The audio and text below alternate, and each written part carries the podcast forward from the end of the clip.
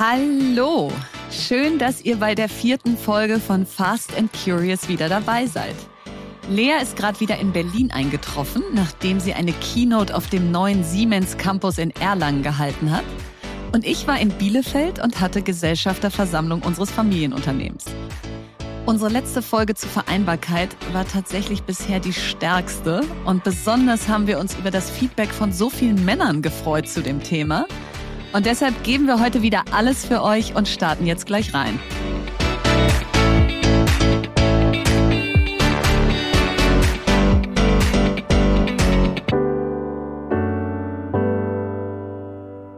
Wie immer beginnen wir mit einer Hilfsaktion für die Ukraine. Und diese Woche ist uns eine tolle Initiative empfohlen worden von einer Freundin von mir, und zwar Time für Ukraine. Und diese Initiative spendet Zeit für Geflüchtete. Denn jenseits von Unterkunft und medizinischer Versorgung wollen die Geflüchteten ja ihre Umgebung und die Menschen kennenlernen, die hier wohnen, haben Fragen, brauchen Hilfe bei Behördengängen, wollen nicht alleine sein. Und deswegen ist das Ziel der Initiative, beide Seiten so einfach wie möglich zusammenzubringen. Und es würde uns sehr freuen, wenn sich möglichst viele von euch registrieren unter www.timefeukraine.de. Jetzt kommt Werbung. Heute möchten wir euch Tokenize It vorstellen. Und Tokenize It ist eine Plattform für die Beteiligung in Startups, maßgeschneidert für GmbHs und gegründet von Christoph Jentsch, Serial Entrepreneur und Investor. Was ich super finde, weil ich ja absolut daran glaube, dass wir es schaffen müssen, dass mehr Menschen an unternehmerischem Erfolg partizipieren können, also auch Eigentümer werden und nicht nur Konsumenten sind. Und hier geht das digital, schnell und ohne Beurkundungspflicht. Das heißt, es ist kein Notar notwendig und es ist für Kleinanleger, professionelle Kapitalgeber, aber auch die Mitarbeitenden und die Community, die sich so am Startup beteiligen können. Ja, und das ist wirklich großartig, denn da wird ja immer viel drüber diskutiert, wie kann man das einfach und für möglichst viele möglich machen. Durch Tokenized kann man die Unternehmensbeteiligung rechtssicher aufsetzen und verwalten durch ein bereitgestelltes Vertragswerk. Und damit ist eben die Erfolgsbeteiligung am Startup durch wirtschaftliche Gleichstellung mit Gesellschaftern möglich.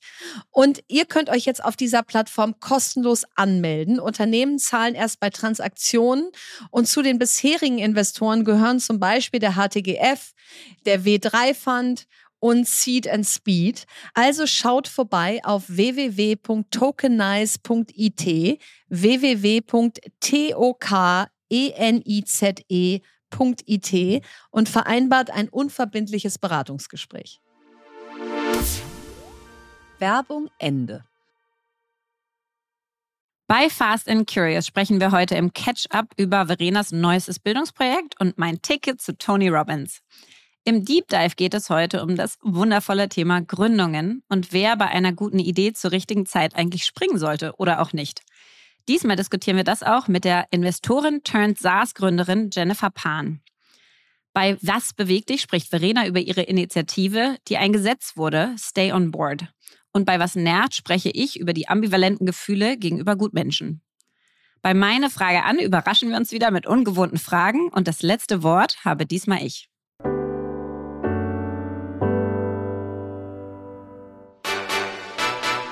Ketchup. Also Verena, ich habe gerade ein Ticket zu Tony Robbins gekauft und zwar zu seiner Veranstaltung Date with Destiny. Und Wer ist Tony Robbins? das ist ja so the Guru of all Coaches. Ähm, der Supercoach, quasi einer der ersten Coaches okay. weltweit und einer der erfolgreichsten. Ich glaube, der ist Milliardär mit seinem Coaching-Empire geworden. Ähm, und ist in den USA und macht immer in Florida oder in Australien seine Riesenveranstaltungen Date with Destiny, sechs Tage, 6000 Menschen und es geht Krass. darum, deinen Grund zu finden, warum du da bist und deine Kraft und deine Power äh, rauszuschreien in die da Welt. Ich habe jetzt schon Angst, wenn du da wieder kommst. Ich meine, was soll denn da noch kommen ich bei weiß. dir? Aber das Ding ist, ist super schade. Ich wollte ihn unbedingt live sehen und das hat jetzt nicht geklappt während Corona die letzten Jahre. Und jetzt äh, habe ich mich entschlossen, das halt virtuell zu machen, was so schade ist, weil es natürlich sechs Tage live lang. Genau, es ist jetzt virtuell sechs Tage und ich hätte es natürlich viel lieber in echt erlebt und ihn erlebt. Und es ist so schade und alle Offline-Events bei ihm sind schon ausgebucht. Und jetzt habe ich aber gedacht, ich mache das Beste draus. Das ist jetzt quasi mein Angebot an dich, aber du wirst es eh ablehnen. Was, dein, dein Angebot also, ist, dass ich dann neben dir sitzen soll? Genau. Ja, okay. Also ich werde es so machen, dass Sorry, ich quasi ich meine vor, eigene, ja. ich wusste es, meine eigene kleine Veranstaltung mache vom 2. bis 7. Dezember. Liebe Freunde, die ihr zuhört, äh, be oh. aware, ich werde euch ansprechen. Und dann mache ich hier so quasi alle vom Fernseher und dann machen wir so Full Immersion und gehen so total mhm. auf. Ich weiß schon, wer nicht dabei ist. Genau, da kannst du ja dann im Podcast von berichten. Aber sag mal, wie fing das an? Was, äh, also wie kommt man auf so jemanden wie Tony Robbins und, und warum ist man dann so addicted? ja, das bin ich auf jeden Fall. Warum bin ich so addicted? Ich glaube, Mann ist das nicht. Aber Tony Robbins, da gibt's ja diese ähm, Netflix-Doku, äh, I'm Not Your Guru heißt die, kann man sich mal angucken. Ich glaube, die meisten Deutschen reagieren darauf mit äh, Abwertung und Ablehnung. und ich reagiere mit, boah, ist das toll. Und ähm, dann habe ich angefangen, mir ganz viele Videos und Blogposts und so weiter durchzulesen. Finde den wirklich unfassbar schlau. Ich habe seine Bücher gelesen und mache jetzt auch eine Life-Coach-Ausbildung bei ihm. Das heißt, diesen Jahres werde ich zertifizierte systemische Coach und Life-Coach von Tony Robbins. Oh Gott, also ich glaube, ich suche mir, bald eine, such mir bald eine neue Podcast hier äh, mit Host. Wenn ich das dann so auf meinen Lebenslauf schreibe und alle denken so, okay, die ist irgendwo echt falsch abgebogen. Die war doch mal Gründerin, aber dazu später. Irgendwann war sie normal. Na, da erwartet mich ja was. Also während du dich mit diesen Dingen beschäftigst, beschäftige ich mich mit den wirklich wichtigen Dingen des Lebens, nämlich Bildung. Das ist ja mein absolutes Herzensthema seit ungefähr zehn Jahren und ich habe, glaube ich, keine Bildungsinitiative ausgelassen oder nicht unterstützt, die mir in der Zeit über den Weg gelaufen ist. Und insofern ähm, ist das im Moment wieder ein Thema, was mich sehr beschäftigt. Heute Abend ist ein großes Wir für Schule Dinner. Da haben wir ja die letzten zwei Jahre so einen großen Bildungshackathon gemacht. Mhm. Da haben über 6000 Menschen mitgemacht, um die Wahnsinn. Schule von morgen neu zu denken. Während Corona hattet ihr das gestartet, oder? Genau, in 2020 zum ersten Mal, als wirklich alle Schulen zu waren und wir einfach Soforthilfe leisten wollten aus, was mache ich denn da mhm. jetzt im Homeschooling zu Hause? Und im letzten Jahr eben, um einfach mal zu sagen, wie sieht sie denn aus, die Schule der Zukunft? Also wo wollen wir überhaupt hin? Und da gibt es ein wahnsinnig tolles Team aus Ehrenamtlichen und die laden wir heute Abend zu einem, zu meinem Lieblingsitaliener ein. Noch schön. Genau, das ist gerade los. Und ich habe ja während Corona diese Seite homeschooling-corona.com ins Netz gestellt. Und die hat sich ja jetzt so ein bisschen überlebt, weil Homeschooling nicht mehr so richtig das Gebot der Stunde ist. Zum Glück, ja, weil das ja eh einfach nur so ein vorübergehendes Phänomen war. Und da arbeite ich jetzt gerade an dem Nachfolger, mhm. äh, educloud.org, wo ich einfach alle Bildungsangebote, die es im digitalen Bereich gibt, auflisten möchte, dass man die filtern kann nach Bundesland, nach Schultyp, nach Fach äh, und nach DSGVO-konform und was nicht alles, damit Mega es keine gut. Ausreden mehr gibt, dass das an den Schulen jetzt mal vorangeht. Und das heißt, da kann ich dann wirklich für meine Kids gucken, ähm, ich will jetzt digital die unterstützen beim Lesen, meinetwegen. Mhm. Was gibt es denn da für Angebote für? Genau, du als Eltern kannst da gucken, aber vor allen Dingen können die Lehrer und Lehrerinnen gucken, wenn jetzt ah, die ganzen Tablets okay. und Laptops an den Schulen verteilt werden und die sagen, ich habe irgendwie Sachkundeunterricht und ich weiß gar nicht, welche mhm. Software ich einsetzen kann, dann gibt das da hoffentlich Transparenz und Orientierung.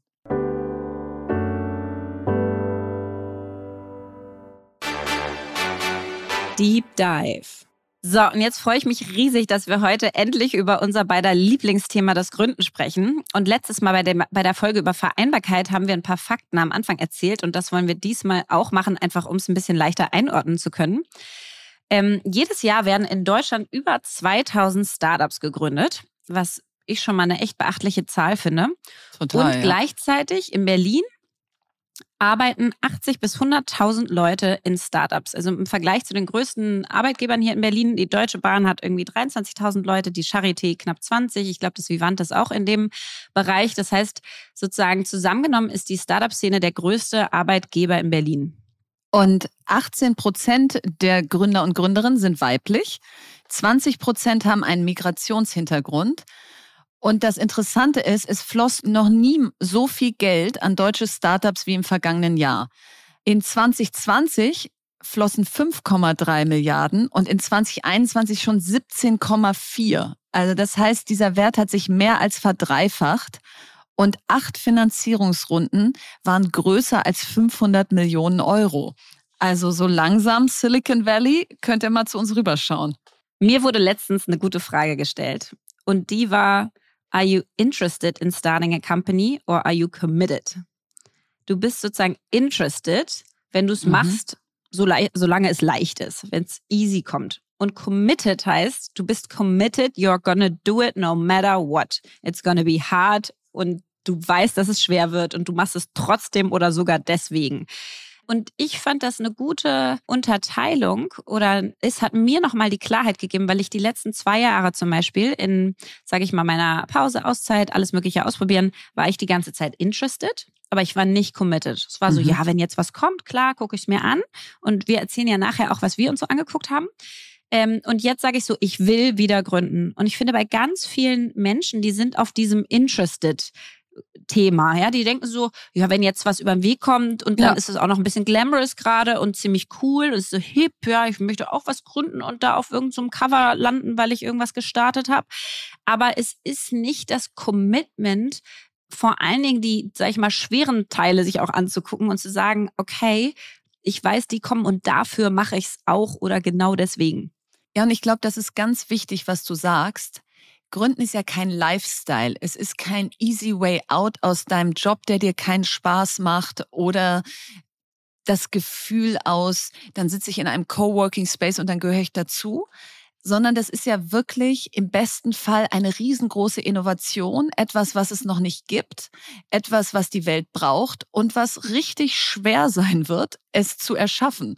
Und, und vielleicht mal als Vergleich zu vor zehn Jahren, wo ich gegründet habe, ähm, Fox Sheep 2011, es ist auch echt schwerer geworden.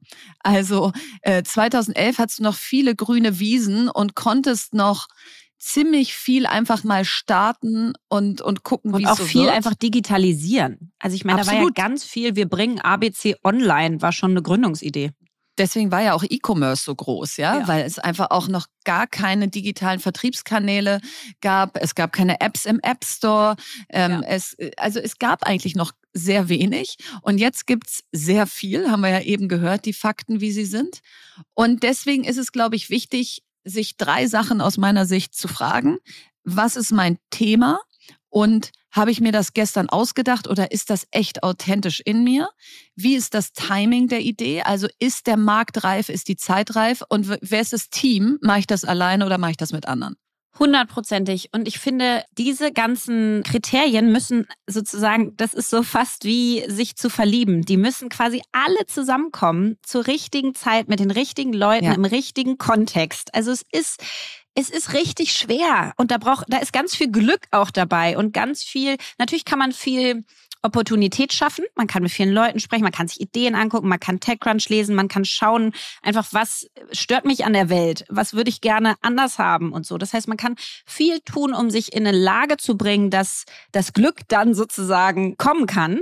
Aber es braucht trotzdem noch dieses, dieses Quintchen etwas. Und ich äh, finde das Beispiel ganz gut von unserer Idee zur Female Bank damals. Ähm, ich bin, glaube ich, wir waren irgendwie äh, spazieren da im Volkspark Friedrichshain. Das war äh, wann vor war einem das? Jahr. Vor einem Jahr würde ich sagen. Ja, oder sogar noch länger. Es war wahrscheinlich eher mhm. vor zwei Jahren. Und also ganz am Anfang, so, das meine erste ich, Mal war ja, genau. vor zwei Jahren. Ja, genau. Genau. Das erste Mal, als ich dir die Idee erzählt habe, war vor zwei Jahren. Und da sind wir so rumspaziert und ich habe gesagt, Mensch, ich überlege gerade, irgendwie bräuchte es, glaube ich, eine Female Bank. Ja? Frauen beschäftigen sich nicht mit ihren Finanzen.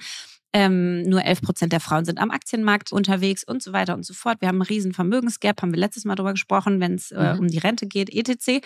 So, und ich glaube, eine Bank für Frauen muss anders an, äh, sich anders anfühlen, anders, ähm, anders da sein, andere Produkte auch anbieten. Und habt ihr das so erzählt und du dachtest so, ja, klingt I ganz cool. Interested. I was interested, ja. aber nicht genau. committed. Genau. Das war genau. So, das und same, cool.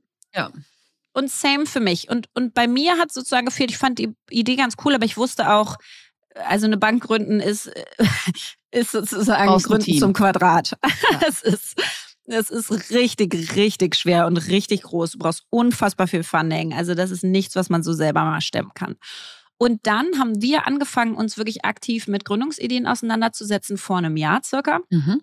Haben immer wieder Workshops gemacht und so und unter anderem wieder über diese Idee gesprochen. Und plötzlich war ein anderes ja. Timing da, ein anderes ja, Commitment. Plötzlich habe ich dich angeguckt und ich glaube, ich war es dann sogar, ja. die gesagt hat, ey Lea, diese Bank, das ist es doch eigentlich. Wir beide gründen eine Bank für Frauen, wo sie einfach Geldanlage machen können, wo einfach auch alles sie anspricht. Der Grund, warum Frauen das bisher nicht machen, ist, weil sie nicht richtig angesprochen wurden und so.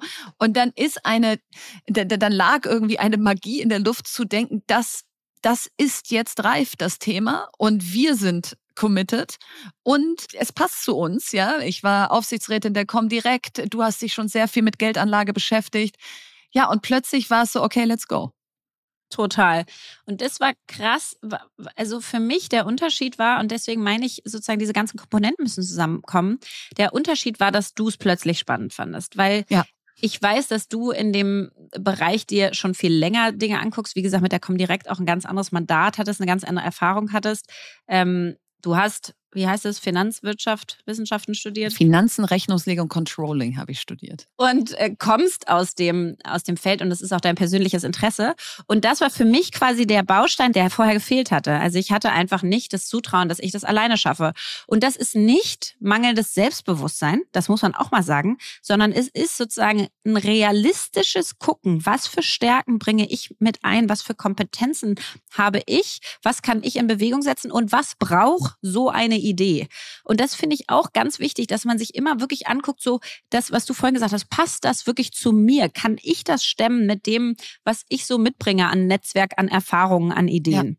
Und die ersten Wochen, das müsst ihr euch jetzt wirklich so vorstellen, wir saßen äh, in einem ähm, gemieteten Coworking Space im äh, Oberholz am Rosenthaler Platz, wie in Good Old Times, haben gleich ein Team von fünf Menschen um uns versammelt, denen wir sehr vertraut haben, die wir schon kannten und haben Vollgas gegeben. Also ich weiß, dass du, Lea, du hattest ja so Tage, da hast du zwölf CTOs pro Tag interviewt. Und ich hing mit der BaFin und, und, und Anwälten Solaris in Calls. Bank. Genau, Solaris Bank. Gründen wir eine AG oder machen wir es als GmbH? Mhm. Und wie können wir 100 Investorinnen in Minute mhm. eins an Bord holen? Alternative Investment Fonds müssen wir dafür gründen. Und es wurde immer komplexer, je tiefer du da reingucktest. Und trotzdem waren wir beide so, also ich weiß, der Tag hatte 18 Stunden und es, also mich zumindest hat's gleich schon wieder erstens gepackt, aber zweitens auch echt aufgefressen, ja. Also also das war, das war überhaupt nicht, wir starten da mal gemütlich rein, sondern so wie es halt sein muss, wenn man das Gefühl hat, that's it. Total. Und wir hatten ja auch gleich Logo und gleich Spruch an der Wand und alles mögliche. Also wir haben das alles. sowas Full Forced angegangen, geile ja. Brandings und so. Also wirklich. Es wäre die Bold Bank gewesen. Ja, wie genau. geil ist das? Ja, die ja. vermisse ich immer noch. Ja, ich auch. Also ist, ist auch immer noch eine gute Idee. Und jetzt muss man aber trotzdem mal sagen, warum haben wir es eigentlich ja. nicht gemacht? Wir ja. waren in dem Zeitpunkt, also ich war immer noch, und da hatten wir auch ganz offen drüber gesprochen, in einer Phase, wo mein Leben so hart im Umbruch war auch ein Teil zu Realität, ja? ja, dass ich einfach nicht das Fundament und das Backing und, und die Stabilität zu Hause hatte, dass ich eigentlich eine Gründung leisten konnte. Das war ja. damals nur, die Idee war da, wir fanden sie so geil und irgendwie müssen wir es jetzt machen. Gleichzeitig habe ich dir immer gesagt, Verena, es tut mir so leid, wenn ich wahrscheinlich ein bisschen weniger mache, aber I'm just not ready yet. So, ich, mhm. ich baue das hier immer noch mein Leben. Das Timing um. stimmt nicht. Genau, ja. das hat einfach nicht gestimmt. Ähm, und dann muss man echt sagen, haben wir immer wieder gesprochen, weil eigentlich waren wir ein bisschen late to the party. Ja, wir waren viel zu late to the party. Ja. Wenn du dir die Neobankenszene anguckst, N26, Revolut, Penta, wie sie alle heißen, auch wenn sie unterschiedliche Ausrichtungen haben, die, die sind vor fünf bis zehn Jahren gestartet. Und das muss einen alles nicht abhalten, aber bei diesem Thema Banking, wo du unfassbar viel Eigenkapital brauchst, äh, was du hinterlegen musst, wo du BaFin reguliert bist, wo du einfach nicht mal ebenso eine Bank bauen kannst, da haben wir äh, schon auch irgendwie Angst vor der eigenen Courage gekriegt, oder? Ja, glaube ich auch. Ich, ich finde es immer noch eine mega Idee. Ich finde immer noch, da muss es viel mehr Lösungen geben. Die Frauen brauchen immer noch andere Produkte, eine andere Ansprache und die Männer übrigens auch. Also ich finde, wir sind da nicht am Zenit äh, des äh, Neobankings angekommen. Und gleichzeitig irgendwie war es dann doch nicht unseres. Dann kamen so die ersten Hiccups und wir ja. haben gemerkt, boah, das wird richtig, richtig tough und auch mit unserem Geld kommen wir nicht weit, sondern wir müssen gleich die, die Millionen raisen und dann bist ja. du in so einem Haifischbecken und dann stellst du dich als Bankerin vor, was wir, glaube ich, auch beide so ein bisschen, nichts gegen die Banker da draußen, aber irgendwie dann doch nicht so sympathisch finden. Ähm, und dann war es auch also ich fand, das Thema ist so wichtig für die Welt und es brauchst und es ist so ein Purpose für mich. Und gleichzeitig habe ich so gemerkt, ich will es irgendwie selber gar nicht unbedingt machen. Ich will nicht ja. die ganze Zeit mich mit Geld beschäftigen, ehrlicherweise. Ja. Ähm, und ich glaube, das ist auch ganz wichtig. Es ist okay aufzuhören. Ähm, ich, ich, ich treffe ganz viele, die sagen, ja, ich bin ja an so einer Gründungsidee dran und das ist auch echt ganz gut, aber kannst du noch mal drüber gucken? Das mache ich jetzt seit einem Jahr. Und man darf sich nicht in die Tasche lügen. Wir nee. wussten beide nach drei Monaten, wir haben uns in die Augen geguckt und gesagt, fühlen ja. wir es wirklich, dass wir es durchziehen? Und das ja. war, ich weiß, es war ein tränenreicher Call, ja. Wir, ja. wir, wir haben echt, wir haben richtig getrauert um diese gute Idee. Und trotzdem war es richtig, sie abzumoderieren. Und was ist also sozusagen unsere Botschaft? Die ist, Gründen ist kein Plan B. Gründen ist kein Nebenbei-Projekt sondern wenn du das ernst meinst, dann ist das dein Plan A. Und zwar mit allem, was du hast. Also, was auch nochmal wichtig ist, du musst nicht deinen Job kündigen und dann anfangen, diese Idee zu entwickeln, sondern man kann natürlich auch, während man in einem Job ist, schon mal anfangen, die Antennen aufzustellen, sich anzugucken, wo, wo habe ich äh, Expertise, was interessiert mich. So habe ich's gemacht. Als ich 23 war, hatte ich lauter Ordner im Schrank stehen, als ich bei der Münchner Rück gearbeitet habe. Auf einem stand Webapotheke, auf dem mhm. nächsten Salatbar und dann habe ich einfach alles gesammelt zu den Themen, wo ich dachte, vielleicht gründe ich in dem Bereich mal. Also das ist auch ein Weg, um sich dem zu nähern. Man muss auch nicht sofort von 0 auf 100 springen. Aber man muss schon in den Spiegel gucken und sagen, it's a marathon und not a sprint. Halte ich das hier auch wirklich lange durch? Hundertprozentig. Was ich super cool fand an dieser Female Bank Idee ist, dass sie so bold und groß und wirklich sozusagen revolutionary ist was ich derzeit schade finde bei vielen Ideen, die sind so ein bisschen sehr naheliegend. Ja. Also ich mache jetzt einen, einen Taschenlabel, weil ich liebe Taschen in nachhaltiger. Ich importiere jetzt Porzellan aus ähm, Thailand, äh, weil das äh, Motel Mio mit Portugal gut geschafft hat oder sowas, ja. Mhm. Das kann man alles machen. Das ist auch alles valide. So, äh, nothing against it. Aber man muss echt wissen, da competen so viele andere auch mit dir, weil es halt leicht ist es ist für dich leicht und für andere auch. Du findest sehr leichten Lohnhersteller über wer liefert was und so. Es ist total simpel, sowas zu machen am Anfang, ja. Und dann ja. baust du eine Webseite auf. Heute gibt's da auch einen Baukasten für, sprichst ein paar Leute auf Instagram an. Das kannst du super einfach anfangen. Und da ist generell nichts dagegen zu sagen. Aber wir brauchen auch die großen Innovationen. Genau. genau, du gehst in den Red Ocean, du competest mit jedem und das wird wahrscheinlich jetzt nicht das Riesending. Und genau, und ich bin total dafür, dass, dass wir uns alle wagen, so ein bisschen größer und bolder und verrückter zu denken und sowas hinzukriegen, weil wir das auch aus Deutschland brauchen. Also auch das ganze Banking-System und die Neobanken und so, die sind trotzdem in Südamerika und in den äh, USA größer als unsere. Und um mithalten zu können, müssen wir schon an die ganz großen Topics auch gehen. Und das würde ich mir auch bei den Pitches, die wir so jeden Tag kriegen, schon ab und an ein bisschen mehr wünschen. Absolut. Und das ist die perfekte Überleitung zu Jennifer Pan, denn die hat groß gedacht. Ähm, und da hören wir gleich mehr. Und da bin ich sehr gespannt, wie sie den Weg von ich war eigentlich Investorin zu ich bin Gründerin geschafft hat. Jennifer Pan ist Mitgründerin und CEO von Passion Fruit, einer Plattform, mit der Content Creator, also zum Beispiel Influencer, Podcaster, YouTuber, das Backoffice ihres Unternehmens organisieren können. Wie das genau funktioniert, wird sie uns gleich erzählen. Davor war Jennifer selber Investorin und hat bei einem VC und einem Company Builder gearbeitet. Zusätzlich hat sie auch noch Two Hearts mitgegründet, eine Initiative für mehr Diversität in der Startup-Community, die unter anderem auch uatalents.com hervorgebracht hat, wovon wir euch im früheren Podcast erzählt haben. Jennifer kennt das Gründen also aus verschiedensten Perspektiven und deshalb freuen wir uns sehr darüber, mit ihr zu sprechen. Liebe Jen, wie schön, dass du da bist. Freut mich auch mega äh, und ja, habe natürlich fleißig schon die letzten Podcast-Episoden gehört und ja, bin total gespannt auf das Gespräch mit euch beiden. Jen, wie kamst du auf die Idee mit Passion Fruit? Das war eigentlich ein Mix aus persönlicher Erfahrung, meiner Investorenbrille und auch natürlich dem gesellschaftlichen Wandel, was da im Jahr 2020, 2021 alles passiert ist. Aber ähm, um mhm. auf die persönliche Frage oder Perspektive einzugehen, ich war ja als Investorin tätig äh, im Venture Capital Bereich und habe nebenher dann aber auch ähm, einen eigenen Newsletter gestartet, Tech for Good, und da über Startups ähm, geschrieben, die einfach einen positiven Impact auf unsere Gesellschaft oder Umwelt haben, Diversität im Tech-Bereich und habe da gemerkt, hey, das macht mir super viel Spaß. Ähm, habe da noch eine Community aufgebaut nebenher und dann tatsächlich überlegt, hey, sollte ich nicht rausgehen aus dem Venture Capital Bereich und selbst Creatorin werden und mich dann mit der Frage befasst, mhm. wie funktioniert es eigentlich? Und da dann halt gemerkt, Wahnsinn, das ist komplett eine neue Art von Unternehmertum und Aktivismus, die damit möglich ist. Und ähm, was ihnen aber fehlt, ist tatsächlich Infrastruktur ähm, und Software, um, um, um ihr Business zu managen. Und dadurch bin ich dann eigentlich wirklich auf die Idee äh, mit Passion Fruit gekommen. Mhm. Und jetzt gibt's ja viele, die sich auch fragen, so, sag mal, bin ich nicht vielleicht auch für das Gründertum gemacht? Steckt nicht in mir auch eine Gründerin? Würdest du sagen, diese Gründerin hat schon immer irgendwo in dir gesteckt?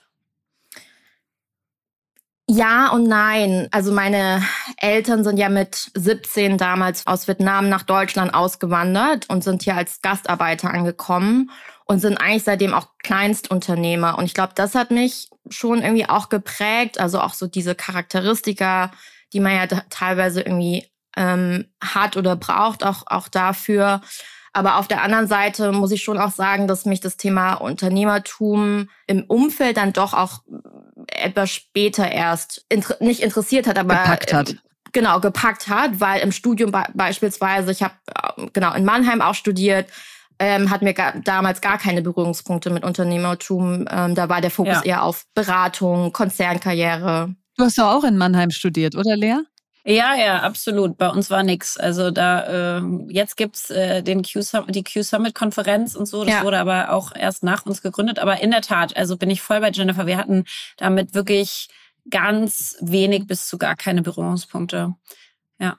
Und was hast du als Investorin gelernt, was du jetzt aufs Gründen anwenden kannst? Also war das eine gute Schule oder waren das zwei Paralleluniversen? Ich habe einige Sachen gelernt, und manche auch noch gar nicht natürlich. Ich habe natürlich gelernt Fundraising, also ähm, was sind die Spielregeln, auf was kommt es an, auf was wird geschaut. Ähm, und ich glaube, das hat mich einfach schon in eine sehr privilegierte Position gebracht. Was sind denn die Spielregeln? Was sind die Spielregeln? Ich glaube, äh, teilweise, wie man halt pitchen muss, auf was es da ankommt, auf welche ähm, äh, Themen eigentlich geschaut wird, KPIs geschaut wird, ähm, wie ein Team zusammengesetzt werden soll. Ähm, ich glaube, das sind so Themen, wo ich einfach genau weiß, mhm. wie ich halt kommunizieren muss. Dann ehrlicherweise auch einfach das Thema, äh, was habe ich gelernt, groß zu denken. Ähm, ich glaube, wenn man halt im VC ist, investiert man natürlich vor allem in Startups, die halt Outlier-Potenzial haben und da einfach extrem viel gelernt, was heißt es eigentlich, wie groß kann man eigentlich denken. Und das dritte ist halt irgendwie auch schon Erwartungsmanagement. Ich weiß, wie lang der Weg sein kann, was alles passieren kann, was alles auf einen zukommen kann. Und ich glaube, das ist halt super, super wichtig ähm, und hat mich in dem Sinne aus Gründen vorbereitet. Sag mal, und jetzt hast du gerade gesagt, Fundraising, da hast du viel gelernt. Ich finde, wenn man so deinen quasi Cap-Table anguckt von außen, also deine Investorengruppe, ist die ja sag ich mal, ungewöhnlich proaktiv strukturiert und geplant. Was, was mhm. war dir wichtig bei deinen Investoren und bei der Zusammensetzung? Mhm. Ja, wir sind das Thema sehr mit Intention in dem Sinne angegangen. Das heißt, wir wollen eine globale Company, eine te globale Tech-Company aufbauen, die in Berlin ansässig ist, aber eine globale äh, Kundenbasis eigentlich adressiert.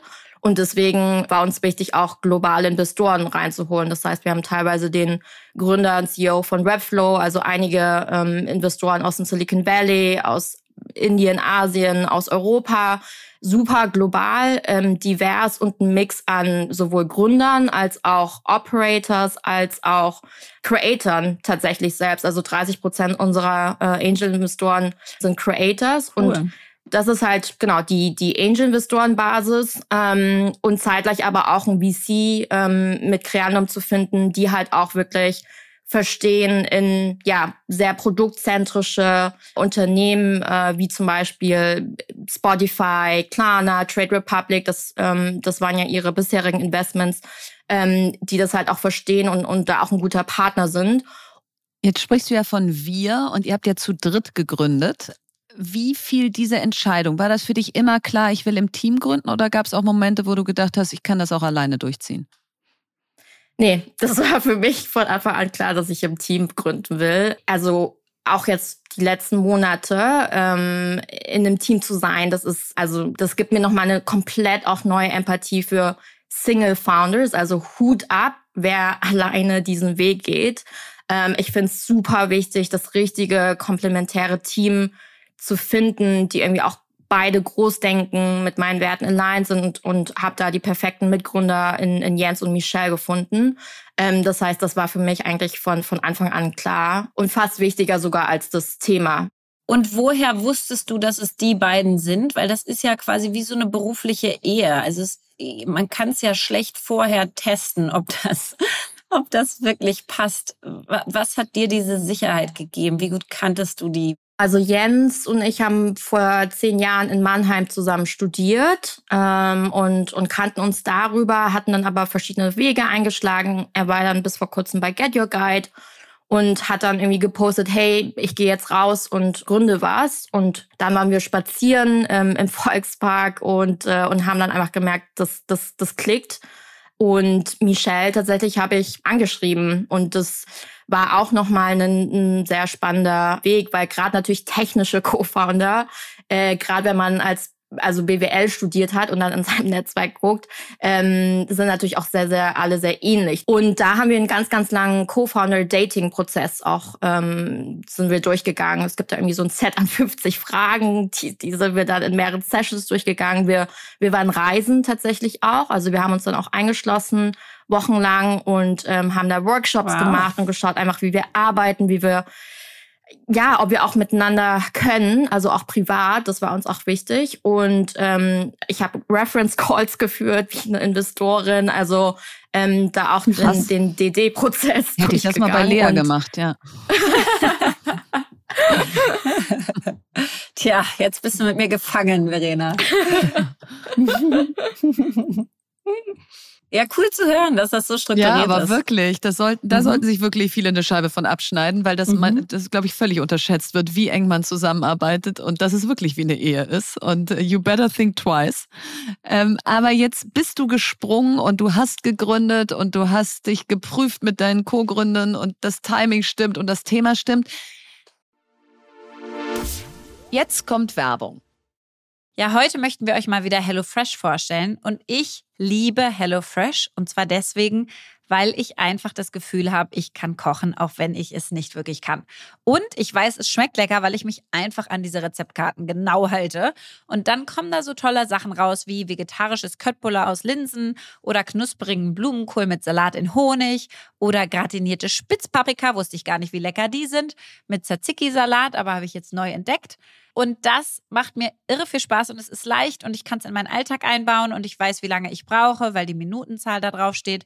Und deswegen liebe ich das, jede Woche aus 40 verschiedenen abwechslungsreichen Rezepten auswählen zu können und dank diesen Rezeptkarten einfach und schnell das Ganze zubereiten zu können. Genau, und mit der HelloFresh Kochbox erlebst du täglich eine kulinarische Reise durch die Welt von vertrauten Klassikern bis zu kreativen Neuinterpretationen. Und wenn ihr jetzt Hunger bekommen habt, dann schaut vorbei für Deutschland auf www.hellofresh.de slash fast, großgeschrieben, F-A-S-T. Für Österreich www.hellofresh.at slash fast, großgeschrieben. Und für die Schweiz www.hellofresh.ch slash fast, großgeschrieben. Und mit unserem Gutscheincode FAST großgeschrieben, F-A-S-T, spart ihr in Deutschland bis zu 120 Euro, in Österreich bis zu 130 Euro und in der Schweiz bis zu 140 Franken. Und außerdem ist der Versand auf die erste Box kostenlos und der Code gilt für neue und ehemalige Kunden und Kundinnen. Also jetzt den Gutscheincode FAST, F-A-S-T großgeschrieben, verwenden und leckeres Essen für euch selbst und eure Liebsten, das einfach und schnell zubereitet werden kann. Alle Infos findet ihr wie immer auch im Link in unseren Show Notes. Guten Appetit! Werbung Ende. Jetzt bist du ja die perfekte Person zu sagen, was empfiehlst du anderen auf die Frage, soll ich springen? Also die wird dir ja sicherlich auch viel gestellt aus, Jen, du hast gegründet, ich würde auch so gerne gründen und so. Was ist da dein Gefühl, dein Rat, den du anderen gibst, die noch vor diesem ganzen Berg stehen, den du jetzt zumindest schon mal angefangen hast zu ersteigen? Ja, Ich habe mir die gleiche Frage ja auch gestellt letztes Jahr und drei Fragen haben mir da eigentlich geholfen. Ähm, das eine ist, in x Jahren würde ich es bereuen, es nicht zu machen. Und wenn die mhm. Antwort ja lautet, dann, dann tu es. Das zweite ist, was ist das Schlimmste, was passieren kann? Also was ist wirklich so Worst-Case-Szenario? Und Worst-Case-Szenario ist einfach, du hast einfach super viel gelernt und mitgenommen und fängst dann wieder halt von neuem an. Und das dritte ist, äh, wie haben es andere gemacht? Und da einfach in den Austausch gehen mit, äh, mit, mit Gründerinnen, Gründern und da zu merken, hey, wenn die das können, dann, dann kann ich das ja auch. Und diese drei Leitfragen haben mir vor allem auch geholfen und würde ich auch so anderen Gründerinnen oder Gründern empfehlen. Cool. Das ist ja sehr konkret. Die kann sich jetzt also jeder und jede da draußen stellen. Und Jen, zum Ende machen wir immer noch einen Fast Track hier bei uns im Podcast. Da mhm. stellen wir dir fünf Begriffe gegeneinander und du antwortest spontan, welcher dem mehr liegt. Ich äh, fange mal an. Arbeitserfahrung sammeln oder direkt nach dem Studium gründen? Arbeitserfahrung. Investorin oder Gründerin? Gründerin. Thema oder Timing? Timing. Diversität durch Quote oder Selbstverpflichtung? Puh. Selbstverpflichtung klappt nicht seit Jahren, also Quote. In Deutschland gründen oder woanders? Woanders. das kann auch sehr ehrlich geben, aber ja, es ist sehr painful in Deutschland ja, zu gründen. Das ist sehr painful und deswegen glaube ich, äh, ja, ist es gut, dass man auch das so offen anspricht, damit die Politik ja. da mal ein bisschen nachzieht. Ja. Jen, vielen Dank, dass du da warst. Das war ganz spannend. Vielen Dank für das Gespräch, ihr beiden.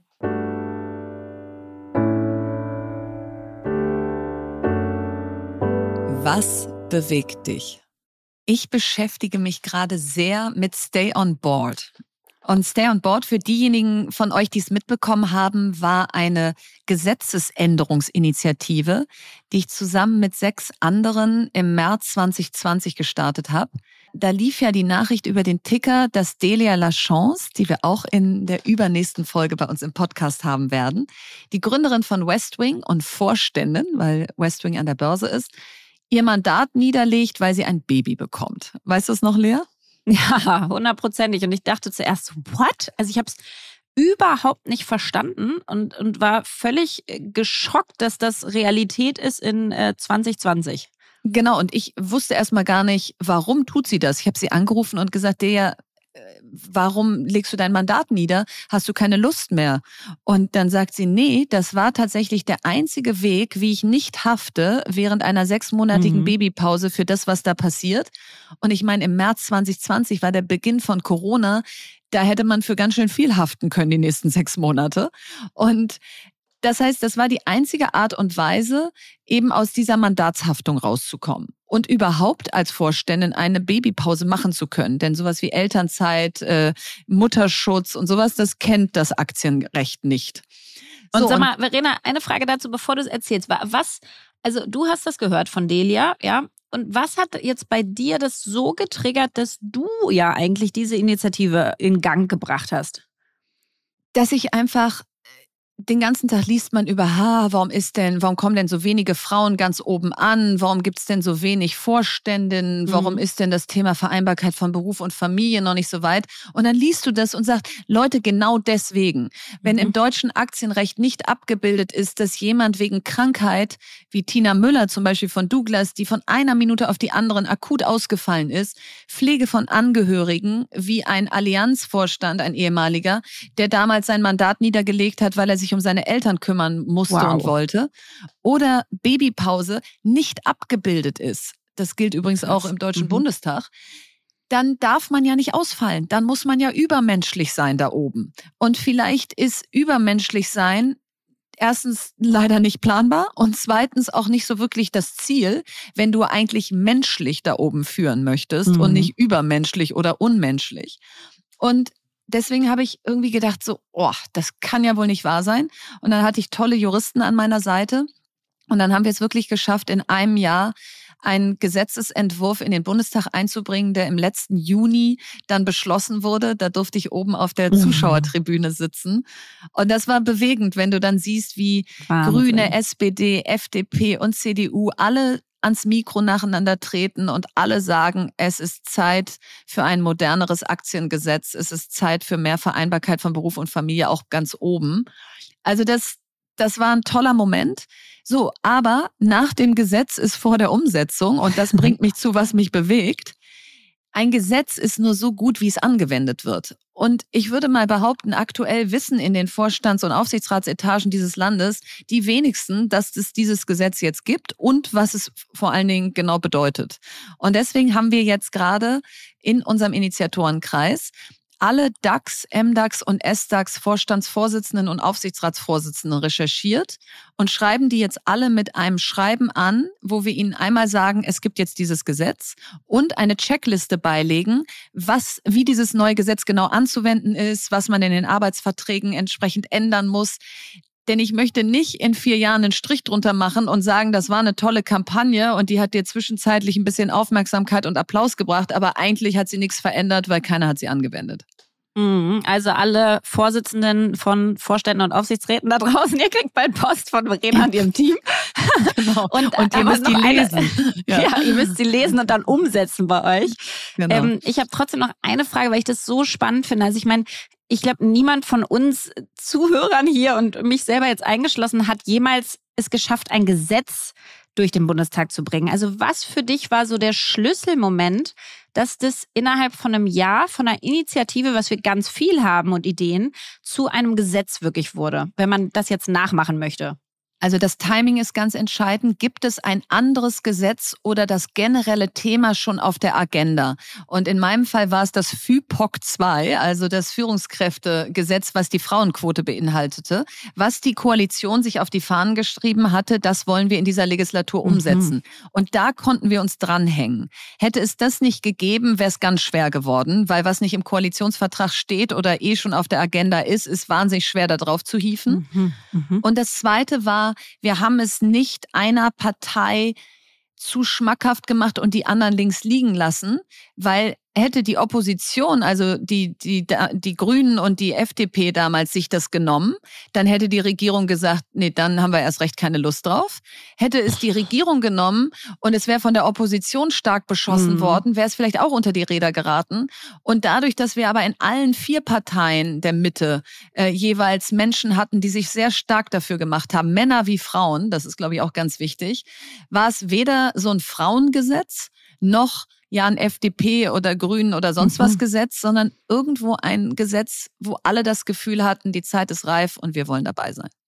Spannend. Also jetzt hoffe ich, dass ganz viele da draußen überlegen, uh, ich kriege jetzt meine Initiative. Die hat jetzt eine Chance, auch ein Gesetz zu werden. Dream big.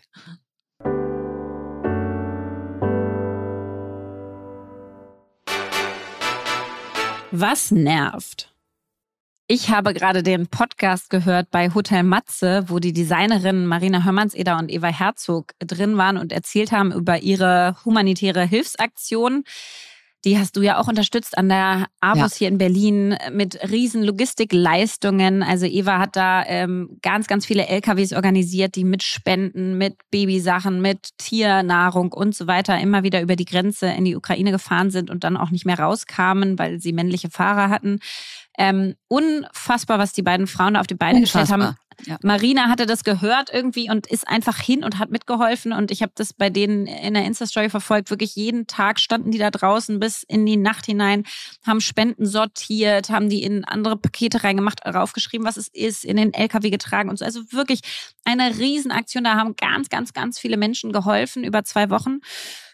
Und das erzählten sie so und dann erzählten sie plötzlich, dass, ähm, dass Eva Morddrohungen bekommen hat, dass äh, Marina von ihren Followern angesprochen wurde, wo denn ihre Hilfe bei der Syrien-Krise war ähm, oder bei, der, äh, bei den anderen Krisen, wenn sie eine Nachhaltigkeitswoche macht, warum sie dann aber im Fashion-Bereich eigentlich unterwegs sei und so weiter und so fort. Und ich habe irgendwie das erste Mal wieder gemerkt, wie ich mich so richtig aufgeregt habe innerlich, Ähm, das ging damit los, äh, dass die erzählt haben, boah, wir haben da echt zwei Wochen unseren Job sein lassen und standen da draußen und hatten richtig Hunger und uns war unfassbar kalt, ja, weil das war noch in einer Zeit, wo es ganz kalt war. Und ich erstmal so dachte, naja, den Menschen in der Ukraine ist noch kälter und die haben noch mehr Hunger. Und dann mich selber irgendwie entdeckt habe und gedacht habe, so, was ist denn das für ein bescheuerter Gedanke? Mir war überhaupt nicht kalt und ich hatte gar keinen Hunger. Ich habe mitgeholfen, aber bin jedes Mal danach wieder schön zu mir nach Hause Gemütlich. gefahren und habe weiter ja. gearbeitet. Ja, also wie kann ich mich überhaupt ermaßen, äh, mir es anmaßen, darüber irgendwie kurz auch nur diesen Sidestep-Gedanken zu haben. Und gleichzeitig dachte ich so, boah, wenn mir das schon so geht, die sich dann sofort wieder sozusagen Disziplin, da sagt so ein bescheuerter Gedanke, wie kommst du überhaupt darauf? Wie muss das eigentlich anderen gehen? Und das merkt man ja an diesen Rückmeldungen von denen, die erzählt haben. Und ich habe wirklich gedacht, wie kann es eigentlich sein, dass wenn Menschen, auch Luisa Dellert oder Diana zu Löwen, jetzt auf Instagram sieht man das ganz, ganz viel, so die, die versuchen sich irgendwie weniger zu fliegen, besser zu ernähren, nachhaltiger zu kaufen, ähm, Müll zu trennen, Vegetarier zu werden und so. Das ist doch eigentlich was Positives. Also wenn Menschen versuchen, versuchen, sich zu verändern, um der Welt quasi weniger Fußabdruck äh, aufzutragen oder so, oder sich zu engagieren für, eine, für einen unfassbaren Krieg derzeit. Das ist doch was Positives. Wie kann es sein, dass da so viel Hass und Unmut und Ärger und Aggression ähm, gegen diese ja, Gutmenschen, ich weiß, das, das Wort ist sozusagen vielfach belegt und in, auch in Verruf, aber gegen Menschen, die sich engagieren. Je mehr du dich engagierst, ist mein Gefühl, desto schlimmer bekommst du das, die Rückmeldung und die negativen Aggressionen und desto perfekter musst du auch sein.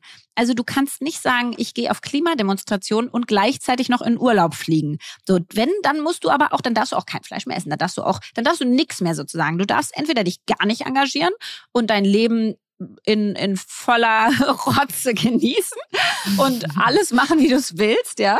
Oder du versuchst was zu verändern, aber wenn, dann bitte 100.000 Prozent und perfekt und du darfst auch niemals dagegen. Dann ja, du darfst treten. zumindest auch nicht auf Instagram drüber reden. Also das und muss man schon auch nochmal ja. sagen, es ist auch ein Blasenproblem, ne? Absolut, dass man natürlich, ja. wenn man es nicht postet, wie man sich benimmt, kriegst du auch keine Gegenwehr. Aber dann bist du aber halt du auch kein Vorbild. auch keinen, wenn du es nicht postest. Auch kein Vorbild, genau. Ja.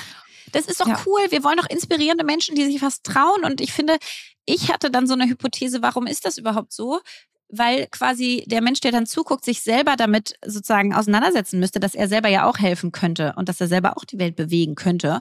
Und man will aber nicht diesen Zeigefinger haben und man will eigentlich auch seine Routinen nicht verändern. Man möchte auch sein Fleisch weiter essen und man möchte auch nicht den Müll trennen. Und deswegen nervt es einen dann, dass andere das machen, dass man jetzt selber ja, quasi. Dann in, findet man die doof. Genau, ja. da findet man die doof, dass man selber auch noch jetzt mitmachen muss und sich mitverändern muss. Und ja, also an die eigene Nase packen. Ich werde auf jeden Fall jedes Mal, wenn das Gefühl bei mir aufkommen sollte, da sowas von gegen angehen und hunderttausendfach mehr supporten, als ich es eh schon mache. Und äh, eigentlich geht's mir aber auch selten so, dass ich, äh, dass es überhaupt kommt. Aber ich finde es ich finde es einfach schade. Ich finde, wir müssen da mit so einer Welle an Unterstützung und Zuspruch und positivem Klatschen und Cheerleaden und so weiter gegen angehen. Ähm, weil sonst bleiben wir ja alle einfach auf der Stelle und bewegen uns nicht. Wäre doch schade. Wäre schade und ich glaube, wir können den Gutmensch auch mal wieder in die Mitte der Gesellschaft rücken und sagen, also lieber sind wir alle Gutmenschen als Schlechtmenschen.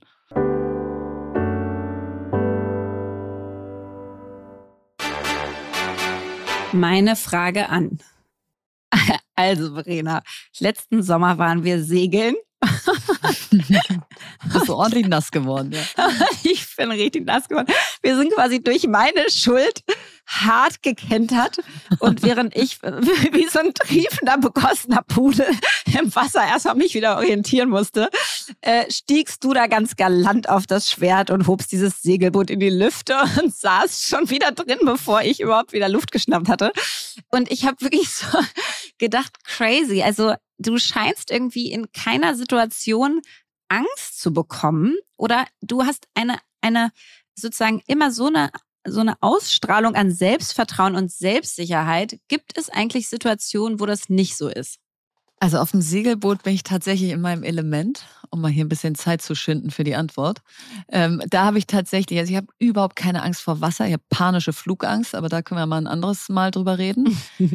aber es, es gibt Momente, wo ich, ich würde es nicht als ängstlich beschreiben, sondern als sehr in mich zurückgezogen und introvertiert bin, die man vielleicht von außen nicht so sieht. Und ich habe mal irgendwo gelesen, es gibt Introvert Extroverts und das bin ich. Und vielleicht die, die Mhm. mich nicht so gut kennen, denken, hä, wo ist denn die introvertiert? Ja. Die ist äh, so eine Rampensau und steht da immer auf der Bühne und treibt die Massen an und ändert Gesetze und so.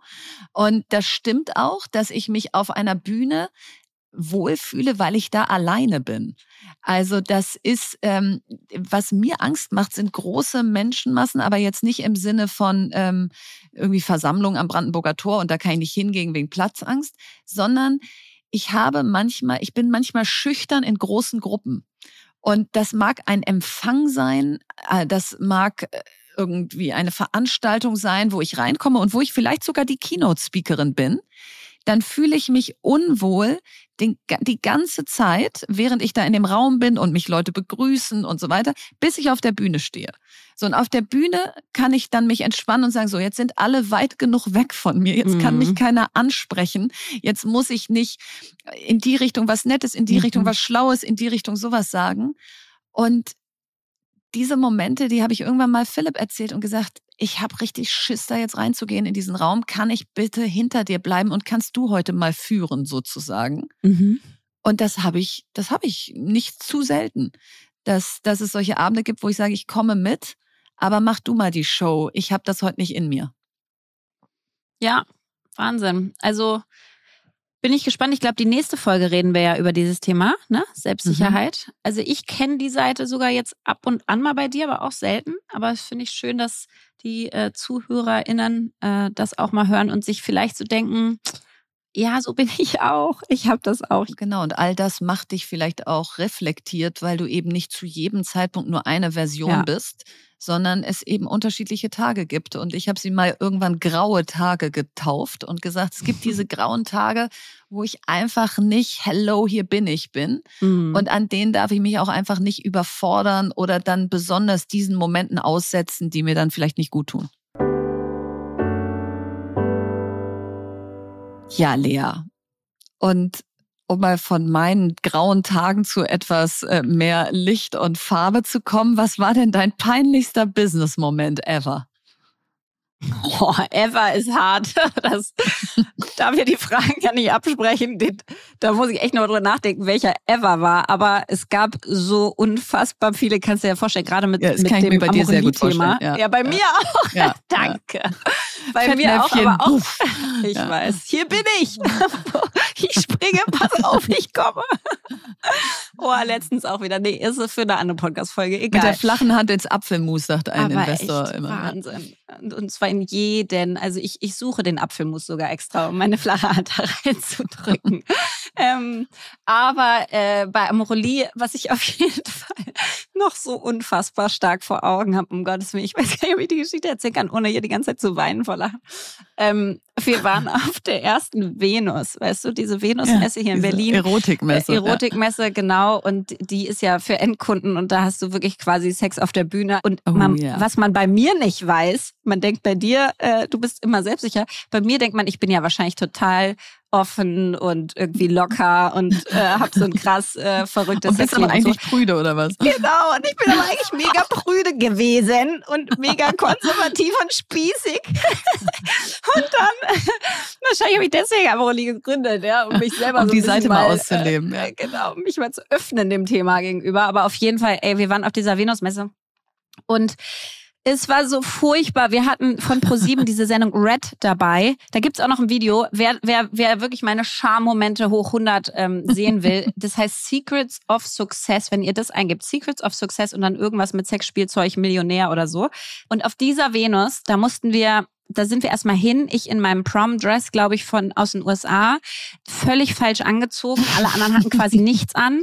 Dann bin ich mit einer Freundin, dann hat sie uns über den roten Teppich geschickt, wo ich nie rübergegangen wäre, weil sie das fotografieren wollte. Und Verena vorher waren so Michaela Schäfer, Markus von Anhalt, ähm, Berti Wollersheim und sowas. Was sind das alles? Und- irgendwelche Pornostars? Ja, oder? ja, Ah, die okay. sind alle aus dieser Rotlichtbranche, okay. ja. Ja, ich kenne mich da Und, nicht so äh, aus, ja. Michaela Schäfer ist so die Nacktschnecke der, ähm, des Landes. Also die, die ist quasi Erotikmodel und die waren da alle drüber und das krasseste Blitzlichtgewitter und so weiter. Und dann wusste ich schon, oh Gott, ich kenne keiner und ich stehe in so einem Prom-Dress da, aber es in so einem blauen, ganz einfach mit so einer riesen Kette um den Hals, mit so einem ordentlichen Zopf gebunden. Und dann laufen wir wirklich darüber und sie filmt das alles für Pro7 Sat1. Damals haben das echt viele Leute geguckt und es hat einfach keiner geknipst. Es war so peinlich. Dann ist sie da ja. rumgegangen, Verena, und meinte, und dann hat sie uns so wirklich so ein bisschen auch vorgeführt. Ich meine, ich mag sie echt. Die äh, Redakteurin heißt Martina Taubert. Grüße an dieser Stelle. Die ist total, macht das richtig gut. Aber die hat trotzdem dann so, ähm, okay, Markus, was denkst du, was diese beiden Frauen machen? Und er so, äh, äh, wahrscheinlich Pornodarsteller, äh, Mädchen aus gutem Hause oder so. Und ich so, oh Gott, das finde ich mich im po Hier, red jetzt mal mit dem Berti äh, Wollersheim oder wie heißt ich so, was soll ich mit dem denn reden? Ja, über euer Business. Ich so, ich habe überhaupt keine Verbindung mit dem. Der ist in einem ganz anderen Weise, die machen Pornoindustrie. Ich versuche diese Sextoys zu Es war so, und dann mein worst Moment war, da drückt sie mir so ein Vibrator in die Hand und dann und dann sollte ich bei Michaela Schäfer auf dieser Venusmesse den so an die Brustwarze halten, warum auch immer.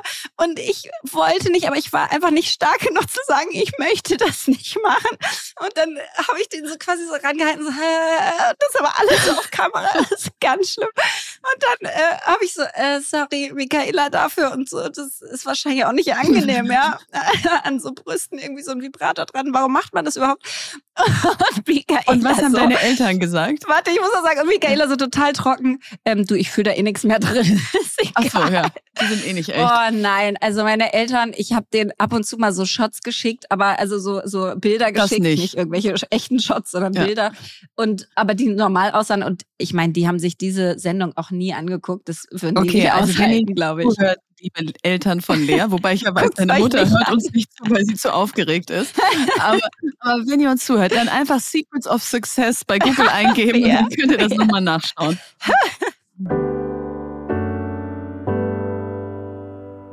Das war sie schon wieder, die vierte Folge von Fast and Curious. Und Lea hat letzte Woche auf Social Media gefragt, was hält euch davon ab, zu gründen oder Karriere zu machen? Und eure Top-Antwort war fehlendes Selbstbewusstsein. Und da haben wir uns gedacht, da machen wir nächste Woche mal eine Folge ohne Gast und zeigen schonungslos, wann unser Selbstbewusstsein Risse hat und wie wir damit umgehen.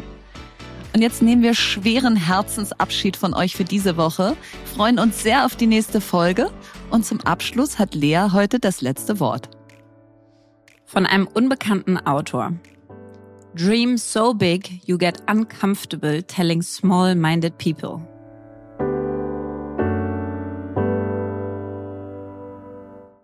Dieser Podcast wird produziert von Podstars bei OMR.